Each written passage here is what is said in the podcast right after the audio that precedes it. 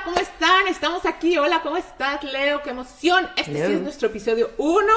Ya seriamente estamos empezando. Esto es Somos un caso y como somos un caso, ahí vamos a hablar del caso de Shakira, por favor. O sea, vamos, ojo, espera, espera. Es el caso. Aunque no sé si tenga caso seguir hablando de él porque de verdad que se han dicho ya tantas cosas. Es como que ¿Qué tiene? Del jueves, ¿no? Ahora, o sea, súper poquitos días, cuatro, cinco días, y esto ha sido como que ya no sabemos todo, la historia de la vida, los novios, los sí, los no. Puso la bruja en el balcón, puso las amigas a bailar, le puso la canción a la suegra, ya habló de él, de, ella, de la otra, o sea, es como que... Ella, él ya sacó el Casio, él ya fue, es como, Paren los dos, deténganse, ya. Creo que es importante hablarlo porque, porque sacamos esto hace una semana y creo que es el escándalo más importante del año. De verdad, nosotros, diciendo, probablemente vamos a estar hablando de Shakira y Piqué. ¡Boom! O sea, de verdad. Pero, ¿sabes una cosa? Lo que sí creo que el, el tema se convirtió en un eres Team Shakira o Team Piqué, me recuerda mucho, eres Team Brad, Team Angelina, ¿no? Cuando Brad empieza con Angelina y engaña, sí o no, tampoco no lo sabemos muy bien, pero a, Jennifer ah, Aniston, que era la reina, ¿no? De, o sea, no podías engañar a Jennifer Aniston y no podías engañar a Jennifer Aniston ah, con Angelina Jolie. Entonces era como, fue un escandalazo. Me recordó mucho ese momento en el cual todos teníamos un equipo y teníamos t-shirts y había camisetas. Y Pero yo creo que tú crees, hay dudas en este momento de quién es Team quién. Yo creo que más bien lo que está pasando es que hay un apoyo casi absoluto a Shakira y creo que de eso también tenemos que hablar o sea, todo el mundo es como que sí, Shakira, ¿y por qué? Yo me preguntaba, o sea, lo entiendo. Y, quisiera que habláramos también un poquito en, cuanto a esos teams. Aquí se formó casi que una avalancha eh, detrás de Shakira, cosa que entiendo.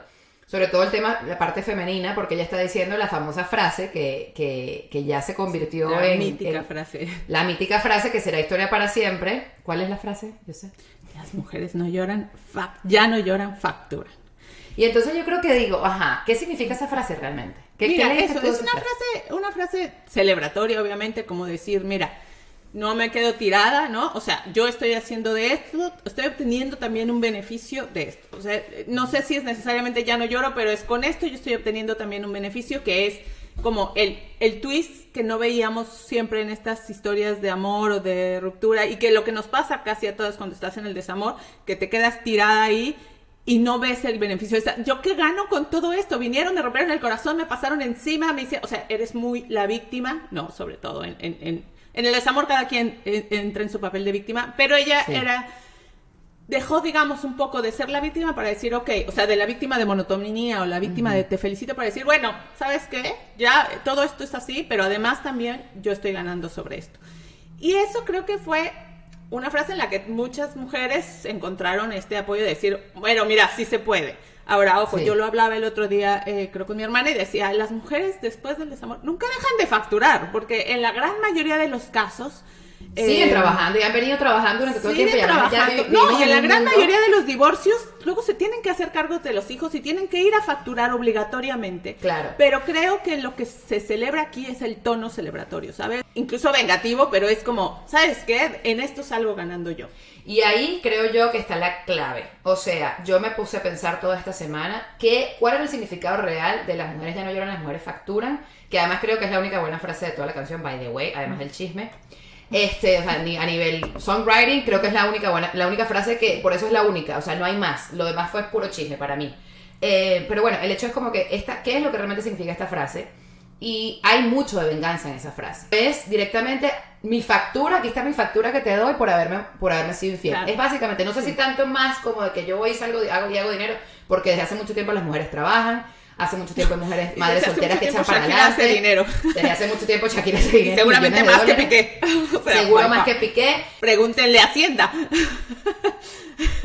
Básicamente. O sea, ella como que, ajá, yo, yo tengo que ser la buena siempre. No, yo también puedo ser, dejar mis pasiones afuera, que en el caso no es lujuria, sino, sino odio o ira, y, voy para la calle con eso, ¿sabes? Pero mira, creo que incluso cuando, cuando hablas de un proceso de duelo, ¿no? Y creo que eso es lo que estamos viendo en Shakira, ¿no? Este proceso de duelo, de una pérdida. Uno de los momentos importantes de vivir en el duelo es, Es el la ira. enojo, es la ira. Claro. Y entonces creo que es eso. ¿Cuántas mujeres no han ido a picarle las llantas al ex o a, o a reventarle algo o a aventarle un huevo en la ventana? Porque finalmente es esta sensación de decir, ¿sabes qué? O sea, me hiciste esto, pero yo voy a reaccionar de alguna manera que te va a doler.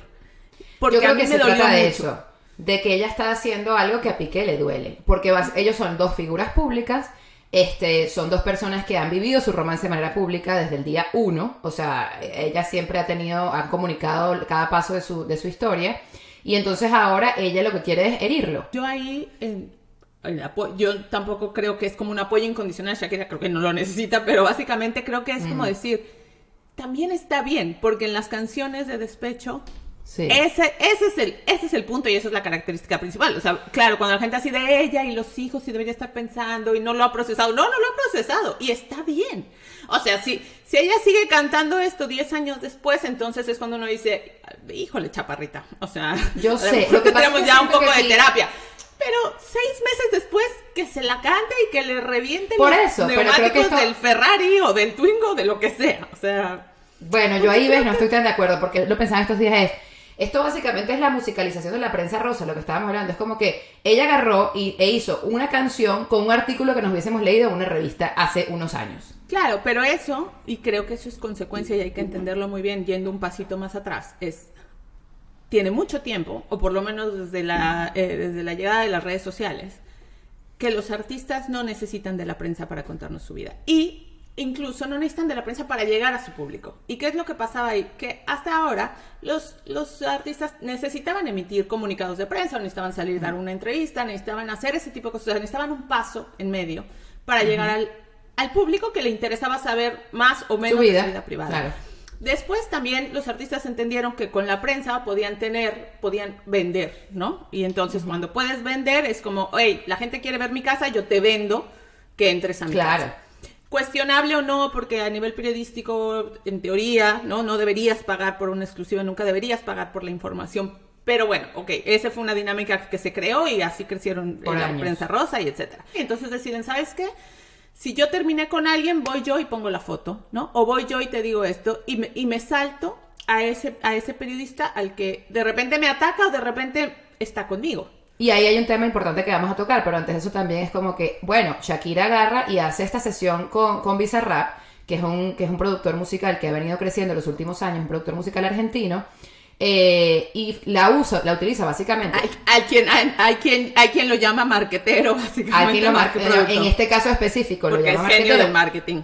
Porque además yo creo que este es el caso que le da el ejemplo que lo, lo sacó eh, eh, esta revista Rolling Stone, pero es el caso que da el ejemplo de cuál es el valor realmente de esta canción. Yo no voy a ponerme a decir si es una buena canción o una mala canción, pero básicamente nosotros la fuimos a escuchar. Todos fuimos a escuchar esta canción porque era un lo que llaman un diss track o, un- o una canción, una tiraera literal y, Sí, una y tiradera, vulgarmente, una tiradera de Shakira a Piqué. ¿Quién es el que queda aquí como que fuera de la cuestión que es donde yo digo, ojo, ojito, es la famosa Clara Clara Chía. ¿Por qué? Porque ella está metida en esta ecuación, si es verdad, es la mala de esta historia y también es el malo Piqué, pero en, en un ejercicio que, que termina siendo un artículo de, de- de revista hecho canción, estamos nombrando a personas que no tienen la capacidad de, de- reaccionar o decir su, su versión, en este caso específico. Yo y ahí es donde nos saltamos sí, la prensa. No, no estoy, no estoy tan de acuerdo contigo porque sí creo que, eh, uno, eh, el que nombre a personas, en este caso, uno, que literalmente las, las nombra no diciendo Clara Baba, sino hace una referencia muy obvia para todos, Muy obvia, porque muy sabemos obvia. que cuando ella dice claramente a qué se refiere, cuando ella dice te salpiqué, sabemos a qué se refiere, pero ojo, esto pasa porque en este caso no sabemos la historia. Pero yo al final creo que casi todas las canciones, libros, historias de desamor hacen una referencia a alguien que luego no sabemos porque tampoco no sabíamos esa historia. para mí es un ejercicio muy fácil y que se parece mucho más a un artículo de, de- de una, de una revista a una canción. Porque hay muy poco ejercicio de, de metáfora. Y, ojo, por un lado. Por otro lado, y por eso también el impacto, el impacto de esta canción para mí, el valor que tiene, es esa información, más que el, el, el writing o tal. Y segundo, el otro caso es una chica que está metida en la historia porque se metió ella solita, está diciendo que ella, que ella, que ella alguien la- no, este, ella está metida en la historia, pero que no tiene la misma capacidad de respuesta a un fenómeno como lo es esta canción. Piqué va a seguir siendo Piqué, Shakira va a seguir siendo Shakira, y esta niña va a ser la, la historia. A, me- menos que lo facture. A Claro, que lo a menos que lo facture. Es cierto que, claro, no tiene el poder de Shakira. Pero es que nadie tiene el poder de Shakira. Porque Yo sé, Shakira es nadie tiene el poder de. Shakira, pero Shakira tiene no cuarenta y tantos años y que esta niña tiene 22, 23 con un futbolista que era muy famoso, que, o que es- es muy famoso. A mí esto me, llamó, me, me recordó mucho y puede que todavía no, yo decía, del tiempo veremos qué pasará, pero a mí esta situación me recordó mucho a la historia de Mónica Lewinsky con Bill Clinton y la- obviamente salvando distancia. Sí. Pero yo decía, después los años nos hicieron entender que esta chica, que además era in- intern o pasante de la Casa Blanca, el caso de Chía era, fue empleada de Piqué, hay una relación de poder ahí muy clara, hay una relación de influencia muy clara, y esta es una niña que tiene 22, 23 años. Entonces, ojo, porque estamos metiendo en un paquete, incluida la canción, a una chica que muy probablemente va a entender lo que le está pasando mejor, no estoy diciendo que sea completamente, este, pues, no tenga ningún tipo de responsabilidad, no. Eh, va a entender mejor lo que le está pasando en un tiempo, muy probablemente. En cambio, una persona como Shakira, quien además ha vivido transiciones como esta, porque si nos ponemos a recordar que fue la, la tareita que hicimos, de buscar cómo terminó ella su relación de hecho con De la Rúa, los hechos fueron muy similares. O sea, después de que terminan ellos dos públicamente, al mes empata y a los meses está embarazada. Ojo, Shakira, de Piqué. Pero eso, eso es lo que te digo. Al final, al final, si ves aquí, es. Vamos a ver cómo, cómo capitalizó de la Rúa o no la historia, el, el dejado. Cómo capitalizó Shakira. Porque, ¿qué fue lo que pasó? Bueno, al final Shakira dejó a de la Rúa y se, y se, se casó, no se casó, se quedó, digamos, con Piqué, que luego no sé si ganó, no pero sabemos qué va a Piqué. pasar con... Sí. Y bueno, pero durante 12 años tuvieron dos hijos y tuvieron una historia de amor. Está bien, pero no bien- quiere decir bien que, los, que en los, en los, en las transiciones, lo que quiero decir, ella claro. conoce esas transiciones. Claro. Ella conoce lo que es estar, que te guste otra persona mientras estás todavía con otra. Ella sabe cómo es eso. Entonces, ojo, porque también es muy fácil, o sea, también es mucho. Pero no lo justifica. No lo digo lo justifique, pero cuando tú lo haces que nadie me mire y cuando yo cuando me lo hacen, grito a los cuatro vientos que este es un desgraciado. creo- Entonces, pero ojo. De, de hecho, no creo que sea que nadie, no creo que sea que nadie me mire. De hecho, bueno, hay canciones, o sea, escribió la canción de la rueda, luego recibió la demanda del- de, la rueda. No, o sea, pero ella escribió la final- canción, pero ella escribió acaso una canción de, de, las, de la transición entre la Rúa y Piqué, diciendo cómo fue que ella hizo esto. No, ella escribió una canción de la transición de Piqué a Clara Chía. Ojo, no es que no la estoy defendiendo, yo estoy de acuerdo con que el dolor hay que ventilarlo de la mejor manera que tú creas que la puedes ventilar. Y pero que en este caso, pero que también. en este caso, ella ha ventilado el dolor. O sea, vamos, si escribió soga, sorda, ciega, sordomuda, whatever, todo eso, otra vez que a ella la dejaron. Evidentemente ella no escribe esa historia porque ella estaba dejando. Bueno, ella no escribe O la- sea, el ella- dolor. claro, ella- Claro, pues porque ella no estaba siendo engañada. Finalmente, en ese caso, tú estás del otro lado y escribes a partir de lo que, de, de donde te sientes. Sí, pero es, mucho más Entonces, sen- es mucho más seguro escribir desde el dolor que escribir desde, el, desde yo soy la también he sido y, y soy la protagonista de una ruptura. En este caso, ¿qué pasa? Hay unos niños aquí, que es el tema que yo creo que todos, todos tratamos de, de proteger, ¿no? Hay unos niños que, ojo, me llaman la atención porque cuando sale el comunicado de que ellos se separan en junio del año pasado, este, ellos dicen muy corto, muy sucinto, dicen, no vamos a hablar mucho de esto para proteger a los niños, que es lo más importante. Y resulta que ahora terminan tirándose uno a los otros, que yo creo que esto termina siendo como la guerra de los roses, donde que verdad yo- nadie está ganando acá. No Ojo. sé, no sé si no hablar, y eso sí lo digo mucho a nivel personal, no sé si esta teoría de no hablemos para proteger a los niños, o sea, este, este, protejamos a los niños, uno, históricamente parece que es responsabilidad de las mamás para esto, porque cuando un papá engaña o deja a la familia, nadie va y dice, oye, no protegiste a tus hijos. Cuando la mamá sale y dice, oye, mira, este es, no sé, va, sale y saca con una canción o hace una tiradera, entonces, ay, no estás protegiendo a tus hijos. No, bueno, discúlpame, el primero que no protegió a los hijos aquí fue otro, ¿no? Pero en cualquier caso, los hijos pasan por procesos de divorcio. Y entenderán y aprenderán también que los procesos de divorcio y los procesos de desamor, de dejarse, de separación, no son fáciles, no siempre son pacíficos, no siempre, ojalá todos fueran civilizados y ojalá todos estuviéramos en ese proceso y para eso luego vas a terapia y todos vamos a terapia con papás que se separaron amorosos, no amorosos o, o vivieron juntos toda la vida. O sea, al final los procesos de pareja van a afectar siempre a los hijos de alguna manera. Sí. Tratemos de que lo afecten de la menor manera, sí. Probablemente esto a ellos los va a afectar menos viendo una mamá que salió, se empoderó y ya luego se los quitó y va a seguir su vida en paz, a una mamá que se queda frustrada toda su vida, sintiéndose la víctima, la engañada y siendo este amargada el resto de su vida. es mucho más fácil cuando uno está dolido decir cuatro barbaridades del otro. Pero aquí son relaciones largas, de que además ellos también estaban juntos por mucho tiempo y ella conocía muy bien a Piqué, que ahora dice que es un bruto, básicamente en la canción, pero este era el hombre con que, o sea, el hombre con el que te casaste prácticamente. Entonces ahora es un bruto cuando por 12 años no lo fue. Yo lo que quiero decir es como que, ojo con este tipo de dinámicas en las que, siendo canción o no siendo canción, pareciera que son ejercicios de, estoy empoderada, pero lo que estás es molesta y lo que estás es, me parece muy bien que, que tomes acción, pero ojo con el tipo de acción, porque parecemos también terminamos siendo un poquito incoherentes y, podemos ser lobas, pero también es una loba herida que está ventilando todo esto y llevándose por el medio todo lo que, lo que tiene, incluida la suegra, incluido porque es la abuela de sus hijos al final. Entonces yo creo que, ojo, yo creo que sí, en todo este ejercicio de que, de que nos equivocamos y que las relaciones se terminan, tenemos que entrar en las relaciones sabiendo que las relaciones se pueden acabar. Pero creo que hay que darnos permiso de no, de no ser, de no ser coherente, no toda la vida, pero también hay que darnos permiso de enojarnos, de mostrar el enojo, de, de explotar y luego también de decir, ok, ya, de aquí a construir, pero llega un momento en que uno dinamita un poco todo. Y yo ahí, no sé si justifico, pero apoyo un poco esta parte de que Shakira explote, reviente toda una tiradera, porque si la hace eh, Residente, si la hace J Balvin, sí, todo pero puede ir y tirar de de sus propias emociones y en su propia creatividad. No, porque hay una diferencia importante.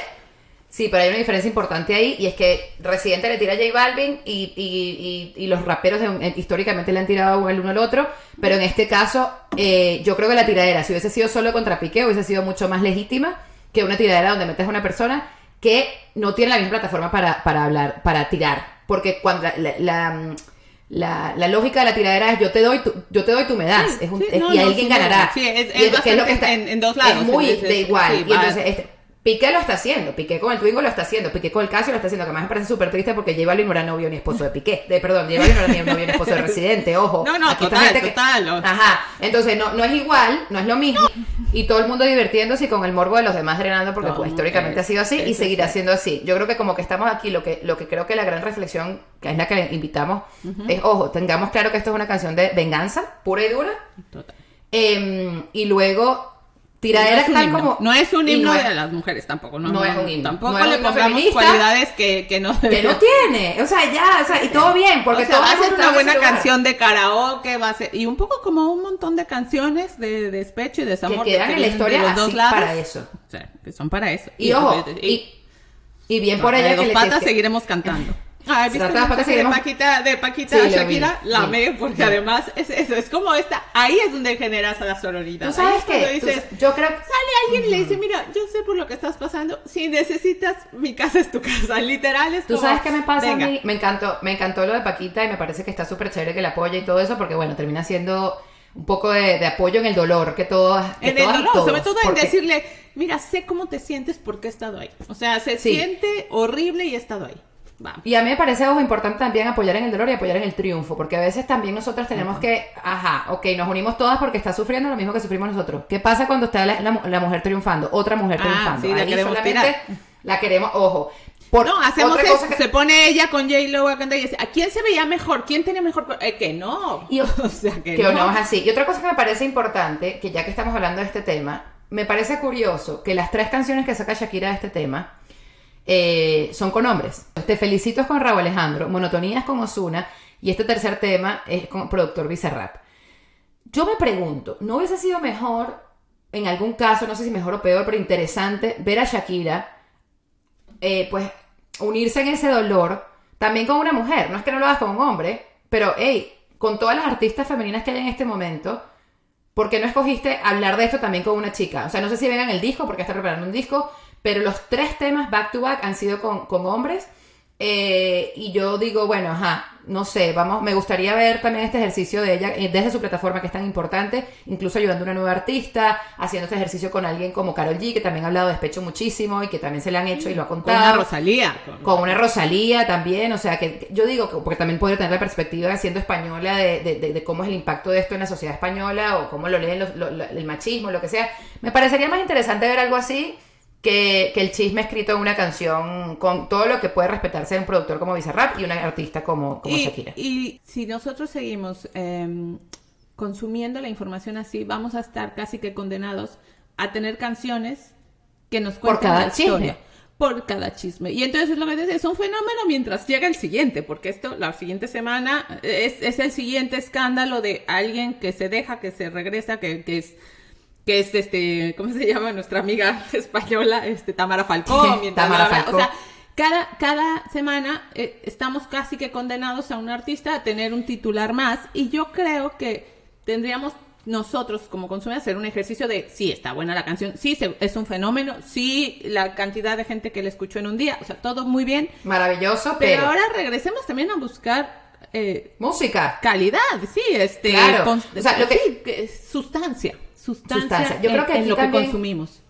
Totalmente de acuerdo, porque lo que pasa es que termina siendo como el, como el, el negocio de contar la vida es, es lucrativo, digamos, le va bien, visto los números, termina siendo muy fácil, un poco fácil, no digo que sea fácil que ella hablara de estos temas, porque evidentemente es su familia y es una situación que ella está viviendo, pero termina siendo una salida un poco fácil hablar así, hablar claramente y no, no es que no sea válido eso, pero la, el boom no demuestra nada de ella como artista en este momento, para mí. Creo, sigamos esperando, y esperemos que suceda. eh, o sea, si nos quedáramos con esto como una verdad absoluta y sin cuestionamientos, está bien porque es la manera de Shakira de sacarlo y todo bien.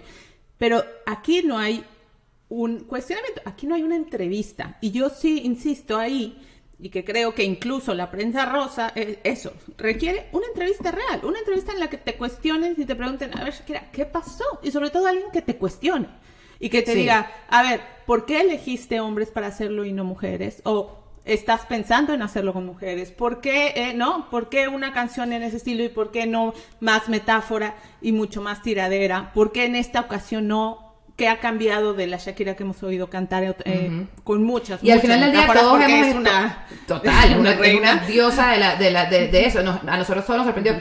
No, todos esperábamos, yo esperé y sigo siendo, sigo esperando una Shakira con una guitarra hablando de estos temas de una manera un poquito más, digamos, más artística. Yo creo, yo, yo todos esperamos una Shakira con el pelo suelto sentada en una guitarra y sincerándose, porque está bien este ejercicio. Es como que si hubiese mandado un tweet. Al final el valor de la canción, no sé si tiene valor la canción.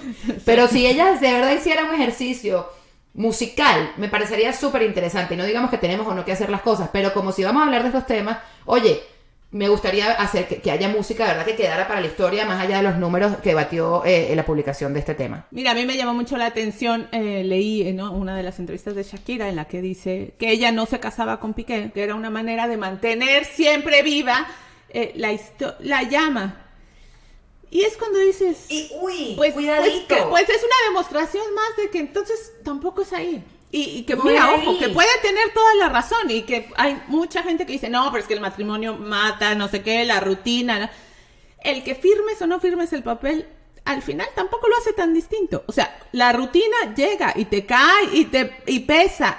Y, y mira, una, una de las cosas que yo siempre he dicho, mantener un matrimonio de más de 10 años, o 12, o 15, 20, requiere de un montón de cosas más. Ah, nos seguimos gustando físicamente, o seguimos teniendo sexo, o seguimos eh, pasando las bombas en la cama. O sea, el amor este que dura 50 años va más allá, es mucho más incondicional a se me va a caer las boobies. Sí, O, la- la- sí, me tengo que hacerla. voy a tener, pero eso. Pero e- esa historia es, es muy frustrante. Yo estoy porque- ahí, creo que hay una, una idea, Sí. o sea, tenemos, hemos llegado a un lugar clave del que Clave. somos víctimas, sí, todas las mujeres, Sí, y por eso creo que esta canción es tan fuerte, porque es como que, ¿de dónde está, en qué estaba basada esta relación? Bueno, nos Porque a al sola- preguntar porque- en la es la pregunta que- que se le puede hacer. amigo La Vargas Llosa. pichula, Vargallosa. Y ella lo dijo muchas veces, cuando lo de la loba y las primeras canciones que le escribió a, a Piqué, era, esto era evidentemente Pasión. pasional y la volvió loca y que todo muy bien. Creo que cuando entendamos que ese deseo probablemente viene de que tú te mantengas gustándote Segura, bien, todo el tiempo y segura, es muy probable que le sigas gustando. Y si no, Y si no, es muy probable que salgas mejor librada de ahí. Porque tú, has hecho el trabajito contigo. Y creo que eso es lo que se nos olvida mucho. Y esto eh, probablemente es una reflexión en la que, te- que tendríamos que tener de todo esto. Es, ojo, puedes tener una relación de 1, 5, 10, 12 años. No le entregues, no te entregues toda ahí. Porque, con que, porque el día que él se va, tú te quedas vacía, eh, acabada. O sea, que te va a doler igual, te va a doler. Pero que no hayan acabado, que no hayan acabado contigo porque resulta que te entregaste todo el tiempo toda y no dejaste nada para ti.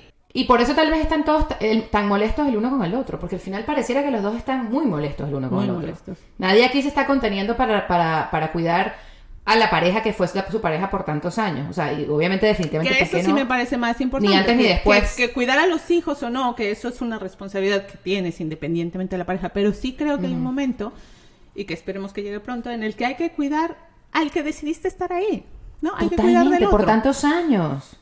O sea, porque, al y final que eso te se- falló esa- y sin duda, no sé qué. Y es pero- verdad, pero, pero era tu pareja, o sea, compartieron intimidad, es como, yo sé que estamos molestos, estamos todos muy molestos, a todos nos molesta mucho cuando nos hacen daño, pero, pero ten- tenemos que tener un toquecito de, de, de, hey, todo bien chicas y todo cool que nos vayamos las amigas a tomar, lo hemos hecho todas, lo seguiremos haciendo, eh, pero cuidadito, cuidadito con, con la manera en la que, en la que como, sacamos es como cuando, cuando estás en pareja y dices, hay cosas que no le puedo decir. Por lo más enojada que esté. Tienes en tus manos la información, que es, que es muy, muy poderoso, y tienes que mesurarte, porque si no, acá puedes destruir verdaderamente al otro y no sabes si lo quieres destruir. O sea, vaya tú No que yo sabes. pensaba el otro día, Ajá. vaya tú que vuelvan, porque ella en todas Que las canciones ella repite que ni me pidas que vuelva, ni me pidas que vuelva, como Puede si él como si él, exacto, como si él lo estuviera haciendo más de una vez, y, y yo ahí pienso, y mira tú que estos en Y de repente seis sí, meses digan repente- porque por los hijos y el valor del perdón, y aquí nos tuvieron Y a todos, ¿y todos qué?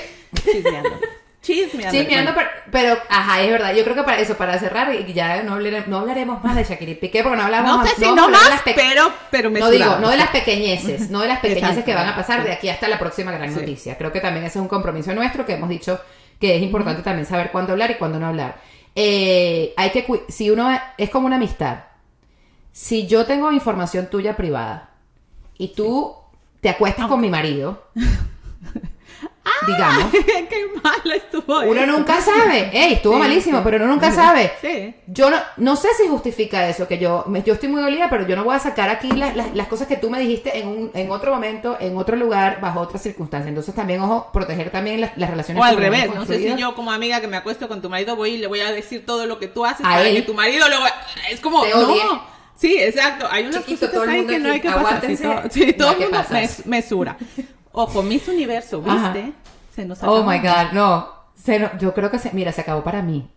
Se acabó ¿Sabes para mí, eh, a pesar de que la venezolana es encantadora, me, me, parece me sentí triste increíble. por ti, porque sobre todo, ¿sabes qué pensé? Dije, creo que los venezolanos sí, un poco como dice Leonor, van a tener que buscar nuevos referentes culturales. Porque a mí en lo particular, como mexicana, he visto el concurso y eso, pero no me define o no, o sea, es algo que si me lo pierdo no pasa nada. Pero mis amigos venezolanos y los chats que tenía y este, dije, creo que se les está Intensidad. acabando un concurso que los se está definió acabando por un mucho símbolo tiempo. por muchos Exacto. años.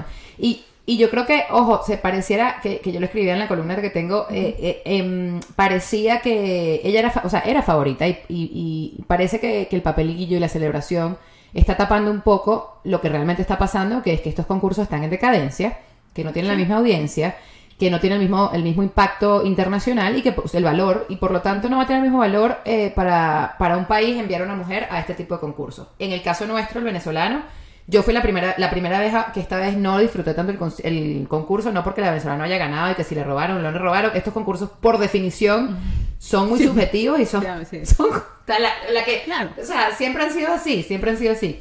Pero yo creo que lo que pasa es que ya cuando lo ves desde otra perspectiva, de una perspectiva de con otros, con otros, digamos, valores, ya no, le- no, no, me- no, no me genera. Yo, mira, yo era las que corría y montaba en el sillón, ¡ay, no sé qué! y tal. Sí, Yo, sí, o sea, creo que lo vimos juntas, o sea, con todo, con champaña y todo, sí, con sí, sí. champaña y todo, y probablemente lo haría de nuevo como un ejercicio más de observar la dinámica, de ser parte de la emoción. Y, y creo que, que están muchas cosas por cambiar con, con respecto a eso. A mí me parece interesante que cambien, la ¿Y verdad. sabe- ¿Sabes qué creo? Que el momento histórico no es el adecuado para un concurso como este. Casi son injustificables. O si no se modifican, y, y las modificaciones son muy complejas, porque el principio, y la, porque la esencia misma del concurso que es, veamos quién es la más bonita, no tendría por qué estar mal en principio porque yo puedo evaluar la belleza de un montón de cosas probablemente de nivel subjetivo, pero sabemos que la estética eh, y, la belleza son valores, pero finalmente podría ser, si no fuera que a las mujeres, ¿no? Nuestros privilegios o no están definidos a partir de esa mirada subjetiva masculina. Y entonces ese concurso hoy no hace sentido. Por eso es que no importa las capas que le pongas, seguir comparando a las mujeres unas con otras. La de Estados Unidos es fea, la otra no sé qué, esa, pero ¿qué de valor tiene esta conversación? O sea, ¿cuál es el valor real?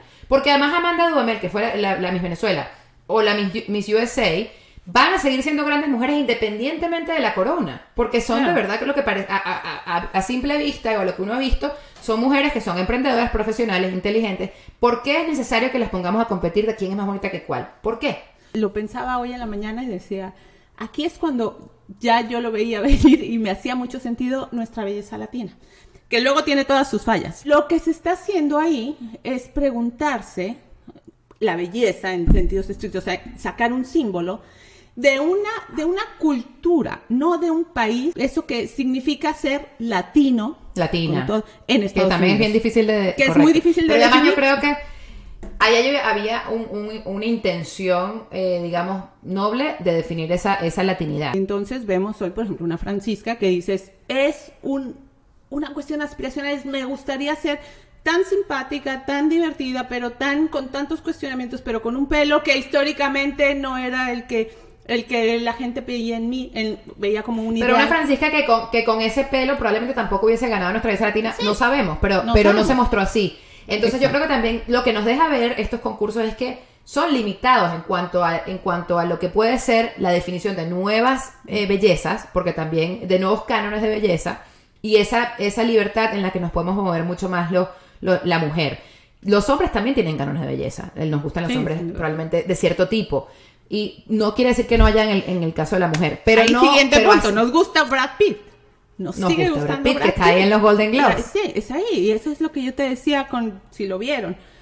El efecto Brad Pitt me parece impactante porque lo, lo veía y decía, se parece tanto a Robert Redford. Y supongo Ujú. que ese era el efecto Sí. que Robert Redford tenía sobre mi mamá Tenía. y sobre una generación. Es esta belleza, encanto, Swag, tiene swag. no sé qué. No. ese- ese- El- sí, yo no sé eso- cuál, sí. Que digo que me pasó a mí viendo la televisión, pero que entiendo que le pasó a las presentadoras, y si no lo han visto, están ahí, varios clips de presentadoras que, o sea, que te acabas de ganar un Golden se Globe, pudiera- que seguramente quieres decir un millón de cosas y no puedes cuando tienes al tipo este A enfrente esa, y te- ese, y te a está ese mirando. Adonis. Correcto. cuando- la claro. belleza tiene un impacto, esa es la realidad. Y entonces O sea, salir y esa es decir que la belleza no tiene, no, hello, pero sí lo vemos ahí. O sea, hay, Sí. Y que a lo mejor tiene estándares culturales, porque probablemente Brad Pitt en otra cultura no sea guapo, o probablemente si lo ves en un lugar, no sé, en Noruega, donde todos son rubios, Sí. este, no sé, ojos No claros, etcétera, probablemente no el mismo impacto. Pero es cierto que él nos genera ese impacto de la belleza Yo creo que sí. Yo creo al que que la, no la te puedes belleza- resistir, al que no al puedes, que no te puedes resistir. que no la pasó. belleza tiene un impacto, pero más allá de la belleza, claro que la belleza es muy compleja. eh, eh, es esta, esta, esta capacidad de, de- de verte y lucir de una manera en la que otros dicen, wow, aquí hay algo, ¿no? Que tiene de encanto, mucho- es mucho como encantar. encanto. Es este de que, de que tiene muchas ese hombre? además, claro, tiene muchas aristas, hay gente que no es tan guapa, hay gente que tiene más personalidad, hay gente que es por cómo se viste. No es que no querer concursos de belleza sea no estar, eh, no apreciar el impacto que tiene la belleza, o no apreciar que nos queramos arreglar, o no apreciar que nos queramos Ah, ver mejor, exacto, o nosotros mismos, o a la pareja que tenemos. Eso no es. Es Es que el tema cambiemos de... los cánones de medición. Correcto. O por lo menos sobre- entendamos que esos cánones, esos cánones No son, súper menos- restringidos. Son y en mi limitantes. caso, en un país que nosotros definamos nuestra cultura a partir de esa figura, es limitante. Es muy es limitante. limitante por, porque no es realista, es limitante porque no está con los tiempos. Entonces, hey, si no somos fanáticos de los concursos de belleza y, y sobre eso reside toda nuestra idea de belleza, creo que estamos equivocados. No, sobre todo toda nuestra idea de país. Y creo que eso es. eso Y de es- país, lo ¿no? Porque eso es más allá. Nuestra idea de belleza venezolana podría, pues eso, culturalmente. Y no, nuestra idea de no. país, y, y tampoco, probablemente Y no. tampoco. Pero, Recaiga sobre eso. Bueno, que Sí. ojo, ojo, y, y te digo, en esto de los estereotipos, yo recuerdo haber llegado a este país y haber, en uno de los primeros trabajos en el que estuve había dos interns, dos chicas. Venezuela. Después lo entendí, porque yo las veía llegar muy temprano en la mañana con este pelo, en una redacción de noticias donde lo último que haces es alaciarte el pelo las mañanas. en general, si eres mexicana o si eres de cual, muchas otras nacionalidades, ¿no? Cuando yo las veía llegar, yo decía, yo decía, ¿y estas niñas porque vienen tan arregladas? O sea, iban en ¿A qué hora se tacones a las 7 de la mañana Sí. a una redacción de la BBC donde evidentemente esas cosas no son muy Sí. usadas. Y me llama mucho la atención y la respuesta es que son venezolanas. Y este era como, Sí. ¿Qué significa eso? Que las venezolanas tienen esto. Y yo te juro, yo en ese momento entendí que era el pelo venezolano. Que Sí. después, debo, debo confesar que cuando te conocí, decía, ah, tiene el pelo venezolano. venezolano. Y, y, y varias de las que trabajan en la redacción de Univisión, para mí era como, ojo, eso, tiene, que no está bien y está mal. De hecho, es muy No. bonito. Pero es, Sí. es como un- una firma, ¿no? De, de, Es una firma así. porque se convierte en un, en un producto, o sea, somos producto de esta cultura de la belleza. Y que a mí no me parece te- tampoco necesariamente mal. Lo que quiero decir es cómo estamos Pero- solamente colocando allí Exacto. una identidad nacional. Entonces ahí es donde hay que tener cuidado y sobre todo lo que eso genera en la mujer, esa presión, esa misma dinámica de la que hablamos con Shakira, que también pasa mucho con las latinas, de tener que siempre lucir bien, porque si no, no vales. O porque si entonces eh, eres, eres bella, pero además tienes una opinión, hay algo que hace disonancia cognitiva y que la gente no entiende porque esta tipa se ve bien y además tiene una opinión, porque históricamente... Y además habla solamente- piensa.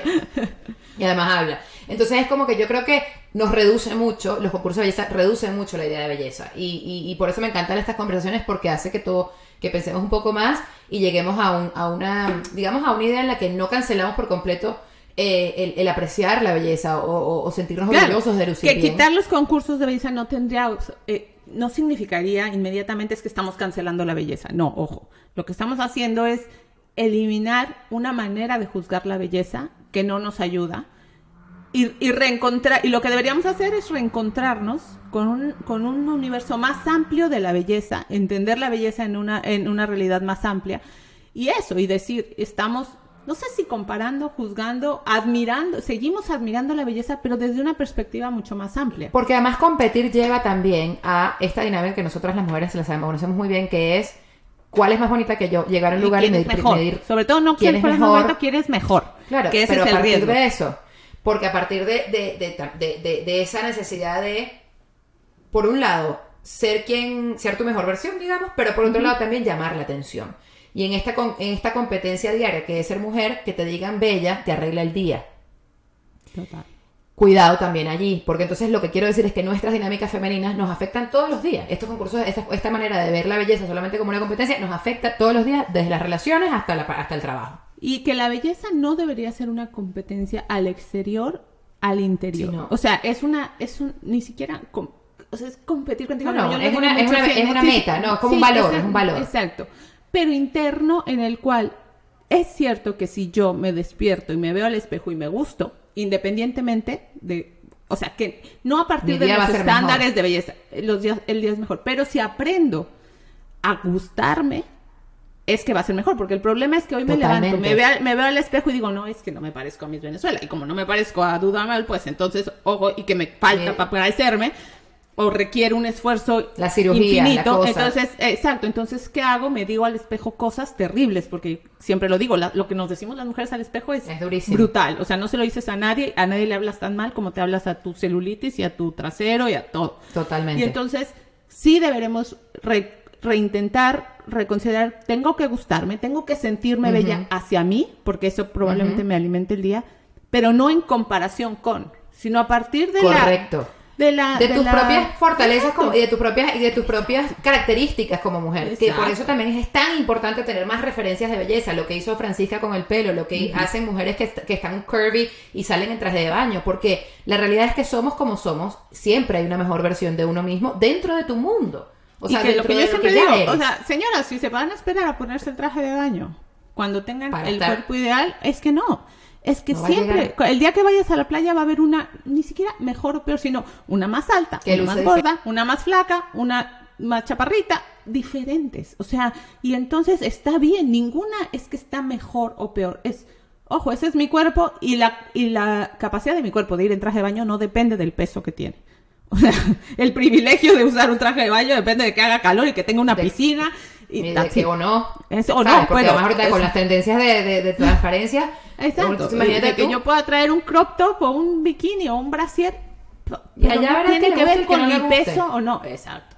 Y que hay Lo más cosas que te es hacen que ver más estilizada y luego También. en particular se ven mejor. Bueno, es que es Sí. eso. Creo que ahí es cuando uno lo entiende con la manera de vestir o algo. Es yo me pongo el crop top y no me gusta porque no me gusta lo que veo. Hay maneras de ponérmelo que generalmente estilizan la figura y eso no necesariamente quiere decir me veo más flaca, es me veo más estilizada.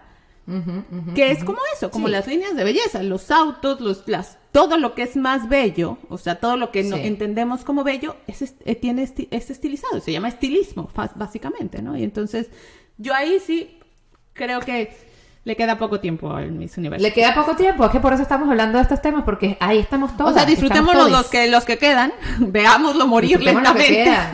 Veámoslo morir, pero que no se nos olvide que lo estamos diciendo que esto está agonizando, señores. Bueno, nada, muchas gracias. Me encanta platicar con ustedes. Ojalá les haya gustado este capítulo, más este caso de casos.